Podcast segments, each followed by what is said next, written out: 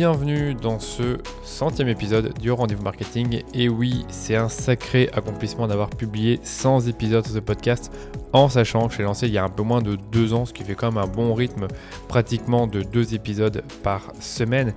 Euh, J'imaginais pas au départ que ce serait une telle expérience à la fois professionnelle et à la fois humaine, et je n'imaginais pas non plus l'impact que ça aurait. Au-delà du nombre d'écoutes que je peux facilement voir sur le podcast, je reçois beaucoup euh, d'encouragement par email et sur les réseaux et ça me va droit au cœur. Et puisque je vous parlais du nombre d'écoutes, eh bien je vais vous donner les chiffres avant de commencer. Donc le podcast, il a fait très exactement 583 000 et 538 téléchargements après 100 épisodes publiés. Je m'attendais honnêtement à beaucoup plus en sachant que j'avais déjà une bonne audience euh, grâce à mon blog et ma newsletter. Sauf que je n'avais pas vraiment pris en compte qu'une grande partie de mes lecteurs et des abonnés à mon newsletter n'avaient pas forcément envie euh, d'écouter euh, un énième podcast, ce que je comprends parfaitement. Et donc, ce que j'ai découvert finalement avec le temps, avec les mois qui ont passé, c'est qu'une nouvelle communauté s'est créée avec ce podcast, donc cette communauté, et je l'ai vu évoluer mois après mois. Hein. Donc là, quand je regarde les stats du podcast, eh bien, je vois que le premier mois où on a publié des épisodes, donc juillet 2020, donc c'était il y a pratiquement deux ans, comme je le disais, eh bien on avait seulement 1700 euh, écoutes. Et le mois précédent, on a fait, je regarde, 17, 17 000 et plus de 20 000 le mois de janvier. Donc euh, vous voyez un peu la différence en un an et demi. Et quand vraiment je regarde la courbe, on voit qu'elle a fait que monter. Il y a parfois eu des périodes où on était stable, mais globalement, ça a souvent euh, monté mois après mois. Et donc, Là encore, c'est euh, vraiment des, choses qui sont super pour moi parce que je vois vraiment l'évolution euh, mois après mois euh, de la communauté. Parce que si personne n'écoute, enfin s'il n'y a pas une communauté derrière le podcast, eh bien les écoutes vont soit stagner, soit baisser, mais elles vont pas forcément évoluer. Voilà, donc cela étant dit, je vais maintenant partager mes 7 plus grandes leçons et apprentissages à la suite de 100 épisodes de podcast publiés, il y aura des leçons plus personnelles, des leçons business et bien évidemment des apprentissages liés à la création et la promotion d'un podcast. Et je vous propose de commencer par finalement ma première leçon qui est de euh, choisir vos invités. Parce que généralement quand on fait un podcast, on y invite euh, des personnes à discuter avec nous. C'est un peu le format phare dans le, dans le podcasting, c'est les interviews. Alors pour moi, les, les épisodes de podcast au départ, ce n'était que les interviews. Donc là, évidemment, c'est pas une interview, c'est moi qui parle tout seul devant mon micro. Mais globalement, au départ, le rendez-vous marketing, c'était un podcast euh, dans lequel j'allais faire euh, intervenir des experts dans leur sujet. Donc par exemple, un expert euh, en marketing Instagram. Et je lui pose des questions sur son expertise et on en fait un épisode qui est concret, qui est technique et qui vous apprend plein de choses. C'était un peu mon idée de départ. Et du coup, pour suivre cette stratégie, ben, au départ, ce que j'ai fait, c'est que j'ai invité des experts pour euh, des thèmes que je voulais développer pour ce podcast. Donc au départ, comme le podcast était nouveau, il n'y avait rien qui avait été développé. Et donc j'avais vraiment le champ libre pour développer des thèmes comme euh, les Google Ads, euh, la pub vidéo, les Facebook Ads également, le marketing Instagram, le growth marketing également. Donc j'ai fait pas mal d'épisodes sur tous ces thèmes-là. Et au fur et à mesure, je me suis rendu compte que je pouvais avoir d'autres types d'invités sur le podcast. Et c'est là que j'ai commencé à, à penser à des invités plus stratégiques, comme j'aime les appeler, donc des personnes plus connues, qui ont une plus grosse notoriété et qui ont un bon storytelling. Alors pourquoi ces personnes-là? Parce que déjà, bah, c'est intéressant de discuter avec elles et euh, d'apprendre euh, des choses de leur parcours, mais aussi parce qu'elles ont une bonne audience.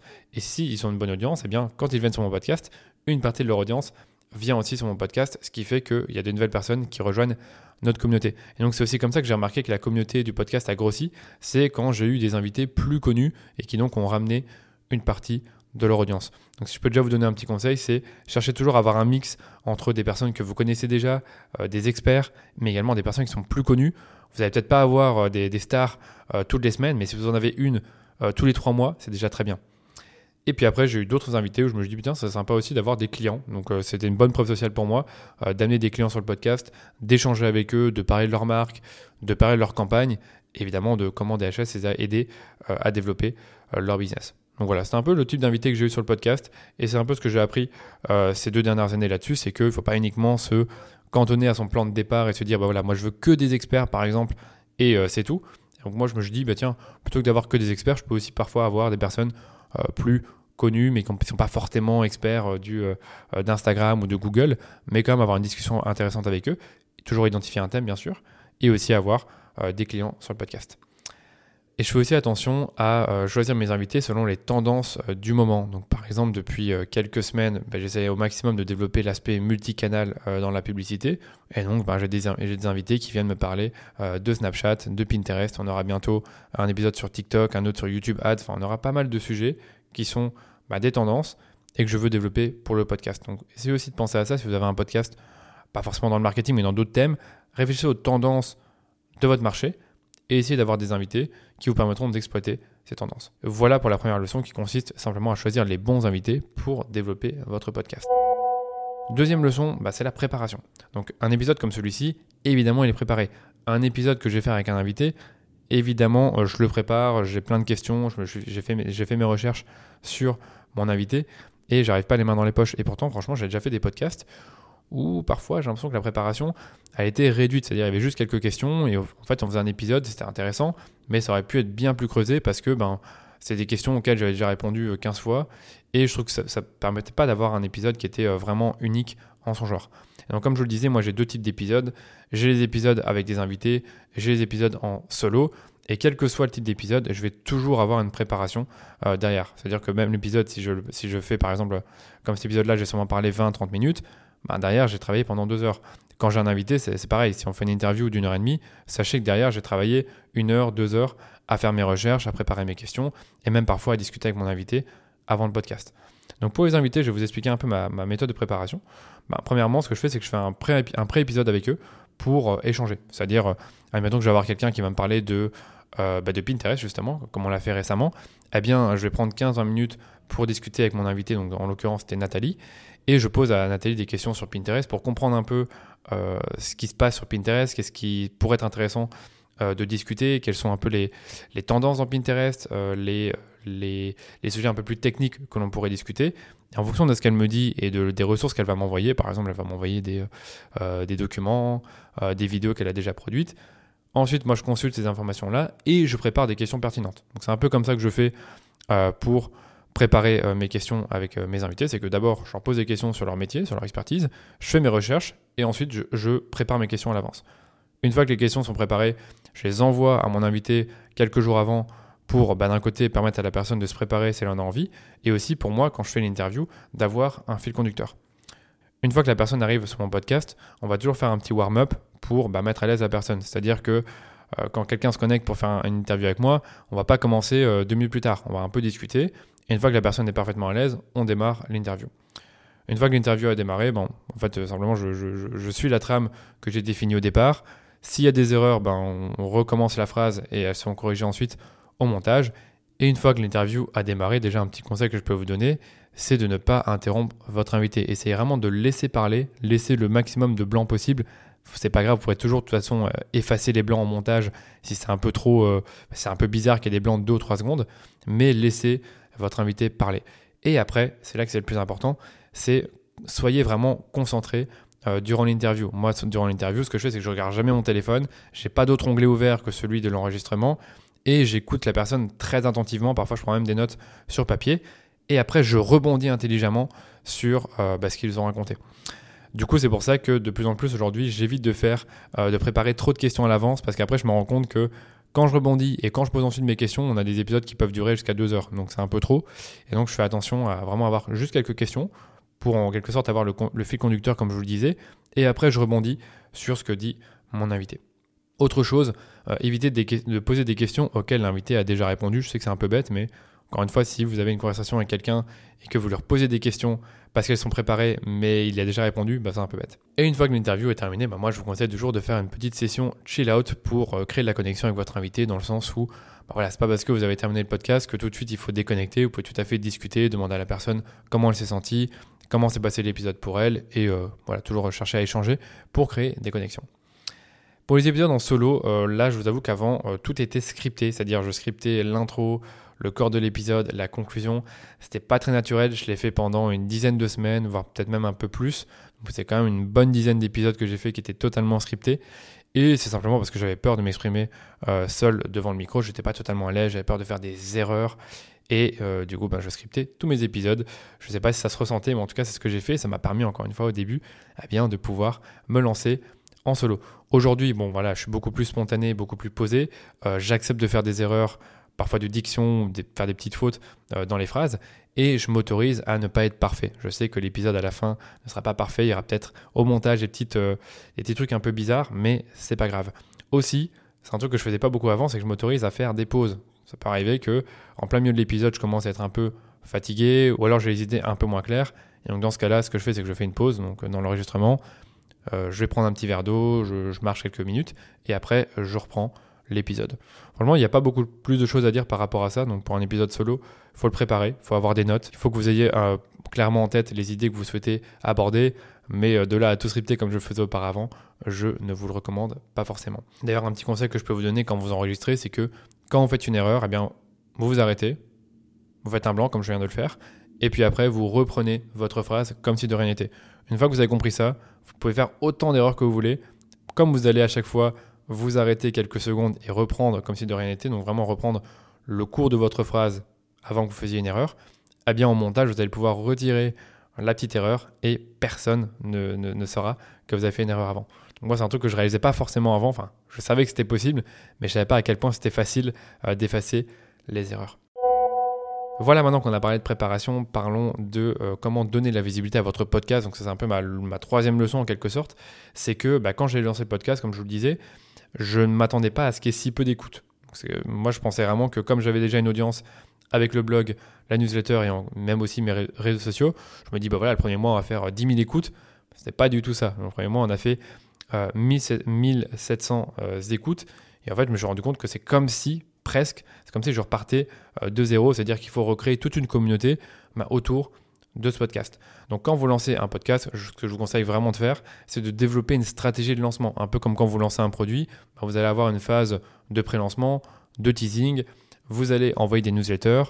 Euh, moi, c'est ce que j'ai fait avec le podcast, c'est que tout doucement, bah, je vous disais que j'allais euh, faire un podcast. En tout cas, dans mon newsletter, je racontais ça. je faisais des sondages, j'en parlais un peu en stories sur les réseaux. Donc, j'ai vraiment fait en sorte de créer une petite attente autour du podcast. Une fois que le podcast est lancé, bien évidemment, bah là, il faut, lâcher les cheveux, comme on dit, faire une promotion croisée avec vos premiers invités. Donc là, évidemment, dites à vos invités, si vous faites des, des, interviews, eh bien, de repartager le podcast parce que c'est le tout début et qu'il faut du coup créer euh, un peu une première traction autour du podcast. Ce que j'ai fait aussi, c'est que j'ai utilisé le trafic de mon blog pour propulser mon podcast au départ. Donc évidemment, je ne pouvais pas prendre l'entièreté de mon trafic et l'amener vers le podcast, mais je pouvais en prendre une toute petite partie hein, grâce à des bannières. Et c'est ce que j'ai fait, c'est que j'ai mis euh, au départ, pendant les premiers mois, une bannière toutes les semaines qui changeait, dans laquelle je disais, ben, écoutez le dernier épisode du rendez-vous marketing, on a parlé de pub vidéo, cliquez ici pour écouter l'épisode. C'était tout simple et ça nous a permis d'avoir ben, plus d'écoute sur les épisodes. Aujourd'hui, je ne le fais plus parce que bon, les deux sont à part, le blog et le podcast, mais au départ, avoir des bannières, ça m'a aidé.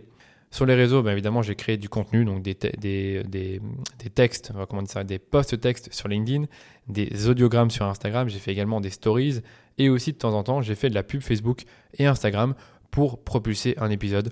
Là, j'avoue que j'ai un peu la flemme de le faire, mais je suis sûr et certain que si je le faisais, on aurait plus d'écoute.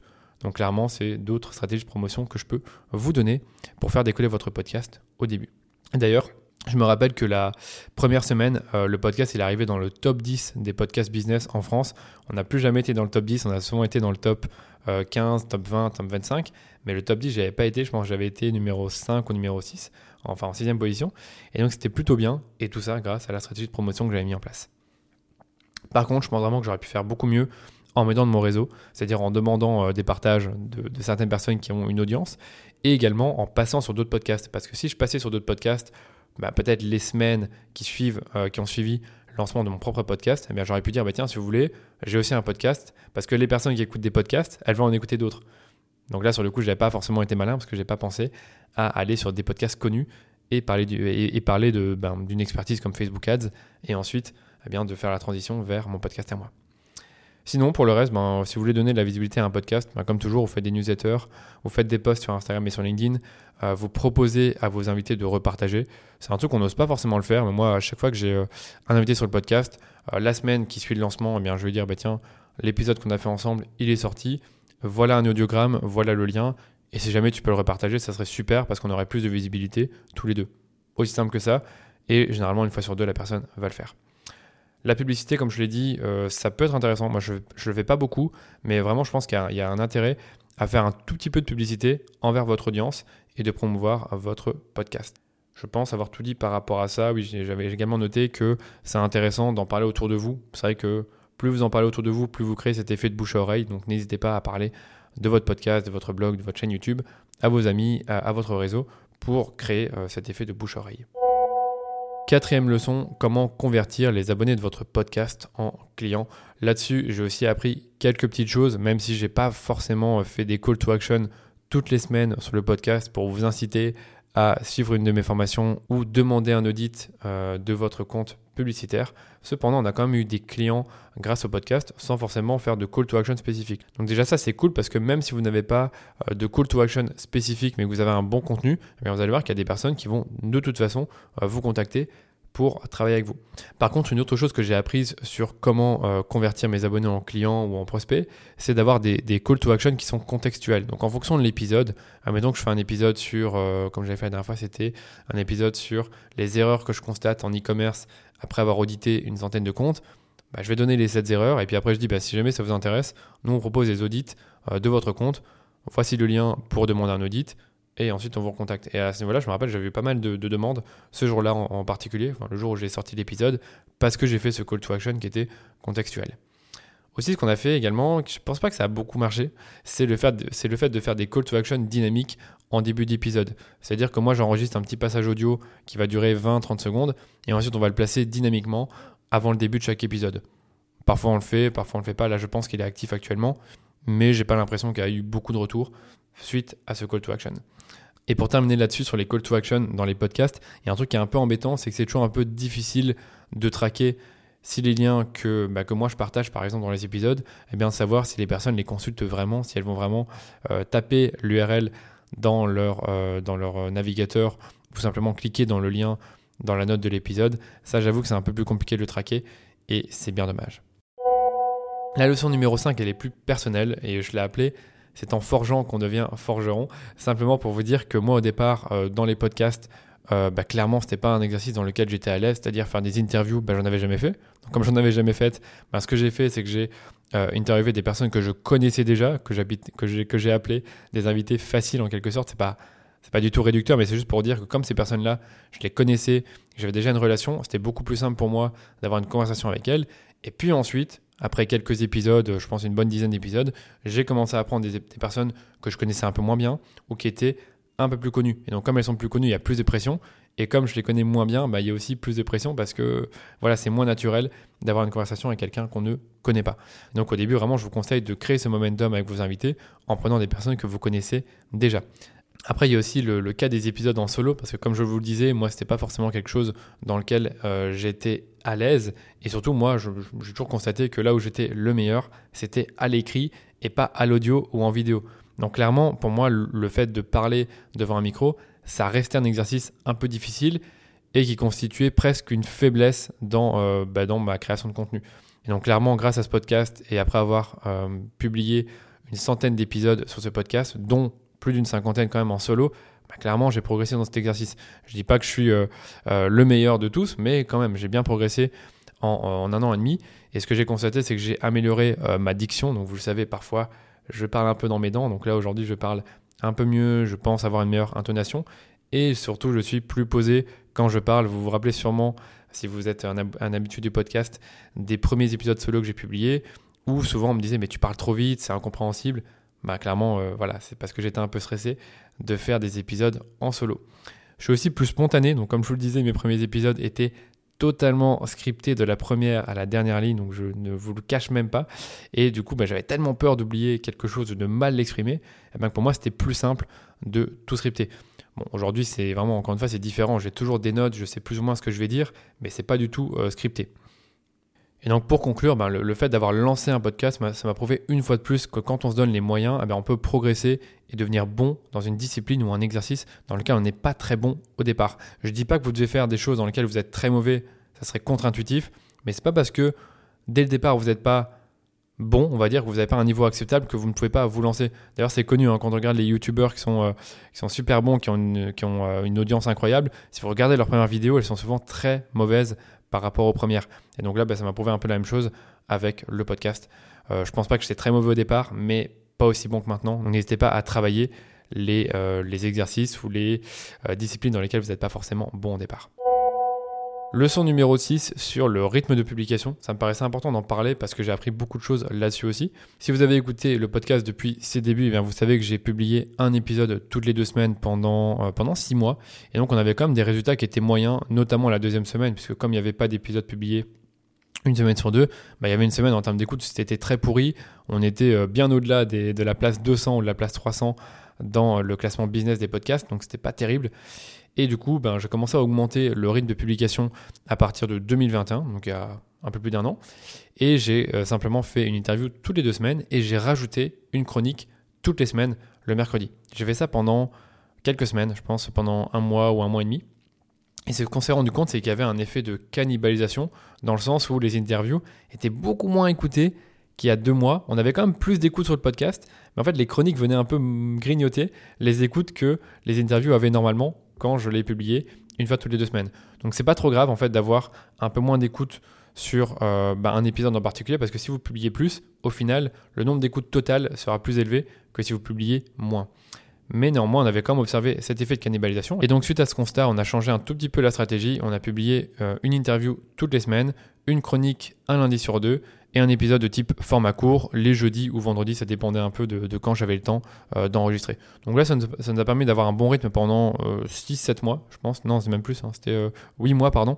Et pendant 8 mois, on avait ce rythme-là et ça a vraiment permis de faire grossir le podcast. Je pense que j'ai vraiment vu les effets de cette stratégie à partir de l'été 2021, ce qui n'était pas forcément la période pour, avoir, bah, pour faire grossir un podcast. Et justement, bah, en ayant euh, cette régularité dans le nombre d'épisodes qui, ont, été publiés, eh on a fait développer le podcast en ayant, comme je vous dis, deux épisodes par semaine, mais en faisant toujours en sorte de garder un certain espace entre les épisodes pour éviter de faire diminuer le nombre d'écoutes par épisode. Même si selon moi c'est inévitable que quand vous commencez à publier plus, eh bien les épisodes euh, les épisodes n'ont pas forcément autant d'écoutes que si vous publiez moins. Je ne sais pas si c'est clair par rapport à ça.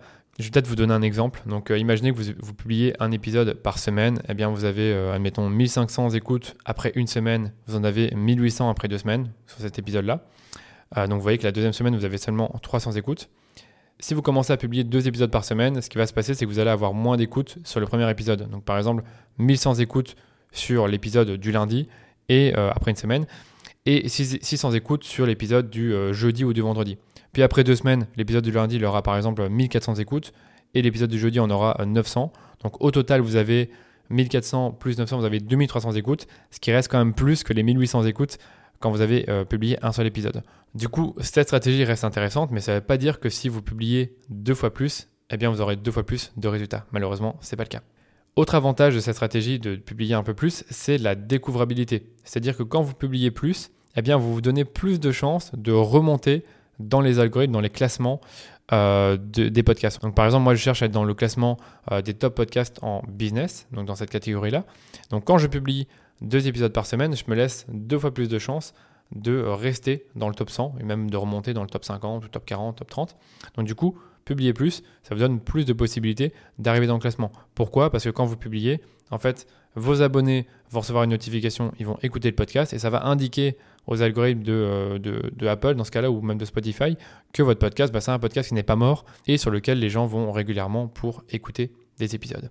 Donc pour conclure cette partie, eh ce que je peux vous conseiller, c'est de publier plus sur votre podcast pour avoir plus d'écoute. Mais je pense que le fait d'avoir euh, une stratégie où vous, vous publiez 3 à 4 fois par semaine, c'est pas forcément aussi productif que ça en a l'air. Pour moi, j'ai constaté que le meilleur, c'est de publier deux fois par semaine, un épisode le lundi et un autre épisode le jeudi ou le vendredi. Et ça me permet vraiment de garder des bons taux d'écoute, d'avoir quand même une croissance et surtout d'être régulièrement dans le top 100 des podcasts business. Et pour la dernière leçon que je voulais vous partager, ben, je voulais vous parler d'expérimentation. C'est-à-dire qu'au départ, quand vous lancez un podcast ou même une chaîne YouTube ou un blog, vous ne savez pas forcément quels sont les formats qui vont le plus fonctionner. Je vous disais au début de l'épisode que les formats les plus populaires euh, dans les podcasts, ce sont les interviews, mais ce n'est pas forcément vrai pour vous. Donc essayez de tester un maximum de formats. Par exemple, moi j'ai testé les formats interview, les formats Q&A, les formats euh, de type chronique je vais être plus dans storytelling, des formats sur des sujets d'actualité. Euh, j'ai également, je fais toujours encore des épisodes plus techniques où je discute justement de techniques, de stratégies, enfin de sujets bien spécifiques dans mon domaine d'expertise. Et donc c'est vraiment à vous de tester ces différents formats-là et voir lesquels fonctionnent le mieux. Vous pouvez également tester les longueurs des épisodes, ça c'est un truc qu'on n'y pense pas forcément, mais si vous regardez bien l'environnement euh, des podcasteurs, ben, il y en a certains qui font des podcasts qui durent 2 heures, d'autres des podcasts qui durent 1 heure, d'autres 30 minutes, d'autres 45 minutes, d'autres 20 minutes. Et en fait, si vous ne testez pas les longueurs d'épisodes pour votre podcast, vous n'allez jamais vraiment savoir ce qui fonctionne le mieux. Donc moi de mon côté, je n'ai pas forcément constaté de corrélation entre la longueur de l'épisode et le nombre d'écoutes. Par contre, je sais que la durée moyenne d'une écoute, c'est plus ou moins 45 minutes pour les interviews. Donc maintenant, ce que j'essaye de faire, c'est de faire des interviews qui sont un peu plus courtes. Et si jamais elles sont trop longues, parce que ce qu'on a commencé à faire, c'est faire des épisodes en deux parties. Déjà, ça permet d'avoir une sorte de rétention, parce que si vous écoutez la première partie et que vous aimez bien cette partie-là, eh bien, vous vous abonnez pour écouter la partie 2 la semaine suivante. Ça, c'est un petit hack que je peux vous donner, qui est plutôt sympa aussi. Vous pouvez également tester le rythme de publication, comme je vous l'ai dit. Moi, je vous ai partagé euh, ma conclusion comme quoi deux épisodes par semaine, c'était l'idéal. Peut-être que pour vous, ça sera trois épisodes, ou, ce sera, ce sera un épisode, ou comme certains, bah, ce sera un épisode par jour. Moi, je suis pas prêt à le faire, mais vraiment à vous de tester le rythme de publication. Et dernièrement, c'est pas vraiment du testing, mais essayez aussi d'analyser les thèmes qui fonctionnent le mieux. On a quand même des bons outils d'analyse pour les podcasts, dans le sens où on peut savoir le nombre d'épisodes par euh, podcast, et aussi on peut voir si certains épisodes continuent à vivre avec le temps. Donc ce, que vous pouvez faire, c'est simplement exporter toute la donnée, classer les épisodes par, euh, par thème et par format, et puis ensuite vous allez classer par nombre d'écoutes, et vous regardez finalement parmi les, les épisodes les plus écoutés, par exemple le top 20 de vos épisodes, lesquels, quels sont les thèmes qui reviennent, quels sont les formats qui reviennent, quelles sont les longueurs d'épisodes qui reviennent. Et ça permet déjà de découvrir finalement quels sont les meilleurs thèmes, quels sont les meilleurs formats et quelles sont les meilleures longueurs d'épisodes. Et voilà pour cette partie sur l'expérimentation. Moi j'ai appris plein de choses en testant des choses, donc faites la même chose. Ce qui marche pour moi ne fonctionnera peut-être pas pour vous. Et je termine par une petite leçon bonus que je voulais vous partager également, c'est de faire de votre podcast un média. Vous l'avez peut-être remarqué, mais sur le podcast, j'essaye aussi de documenter euh, mon parcours, donc euh, principalement le parcours professionnel. Je vous parle aussi de l'agence, je vous parle aussi de l'équipe. pour information, quand j'ai lancé le podcast, on était seulement deux chez DHS. Aujourd'hui, on est quasiment 10. Et je fais aussi des bilans annuels, des bilans mensuels depuis peu. Donc vous voyez que j'essaye vraiment de documenter au maximum mon parcours parce que je sais que le podcast est en quelque sorte mon média à moi. C'est aussi l'occasion pour, pour, vous, si vous avez un podcast ou une chaîne YouTube, c'est de, de, de, faire du personal branding, c'est-à-dire parler de vous, euh, montrer votre expertise. Souvent, j'ai l'impression que les personnes qui font des interviews dans des podcasts, donc qui, sont les, euh, qui posent des questions, n'osent pas parler. Mais c'est pas parce que vous posez les questions que vous ne pouvez pas aussi intervenir et montrer votre expertise. Et dernièrement, vu que votre podcast c'est votre média, ben, profitez-en pour promouvoir euh, vos produits, vos services, plutôt que d'avoir des sponsors. Moi, je suis pas trop fan de ça. Je pense que, je préfère largement utiliser mon podcast pour promouvoir mes propres produits et services plutôt que promouvoir ceux des autres. Voilà, je conclus définitivement ce podcast en vous donnant trois derniers conseils pour réussir votre podcast, votre blog ou votre chaîne YouTube. Ça s'applique euh, pour ces trois médias. Le premier, c'est d'être ultra régulier. Donc, vous l'avez vu hein, sur le podcast, toutes les semaines, on publie au moins un épisode. Ça peut arriver que je publie pas forcément deux épisodes, mais allez, dans 90% des cas, il y a deux épisodes par semaine. Deuxième conseil, soyez également patient. Ça va prendre du temps avant de développer votre communauté et votre nombre d'écoutes. Donc, je vous l'ai dit, un hein, mois au départ, j'étais sur 1700 euh, écoutes par mois, euh, le premier mois, pardon. Aujourd'hui, on est quasiment à 20 000 et il y a des jours où j'ai 1000 écoutes sur une journée. Donc pour vous dire, en étant patient, ben, on peut avoir des très bons résultats euh, quand on prend le temps de faire les choses. Et dernièrement, dernier conseil, prenez du plaisir à créer votre contenu. Si vous n'aimez pas ce que vous faites, si vous n'aimez pas créer, si, pour vous c'est une corvée de, euh, bah, de créer votre contenu, ça va se ressentir et vous allez être démotivé avec le temps. Moi, je prends toujours autant de plaisir à faire ces épisodes qu'il y a euh, deux ans, donc je continuerai à en prendre, j'espère, pendant de longues années encore. Et donc voilà, tout ça pour vous dire, prenez du plaisir dans ce que vous faites dans votre création de contenu. Et voilà, j'en ai terminé. Merci infiniment d'écouter ce podcast. Sans vous, je n'aurais jamais eu la motivation de m'investir autant sur ce projet. D'ailleurs, si vous faites partie de ceux qui ont écouté les 100 épisodes, eh bien je vous félicite, bravo. Vous êtes une personne incroyable et extrêmement appliquée surtout. J'en profite également pour vous rappeler que si vous aimez les épisodes que je sors chaque semaine sur ce podcast, alors prenez simplement deux petites minutes de votre temps pour me soutenir en laissant un avis 5 étoiles sur Apple Podcast ou sur Spotify. Merci encore et je vous dis à très vite pour un nouvel épisode du Rendez-vous Marketing. On se reparle dans 200 épisodes pour faire le point sur ce que j'ai appris. Salut, salut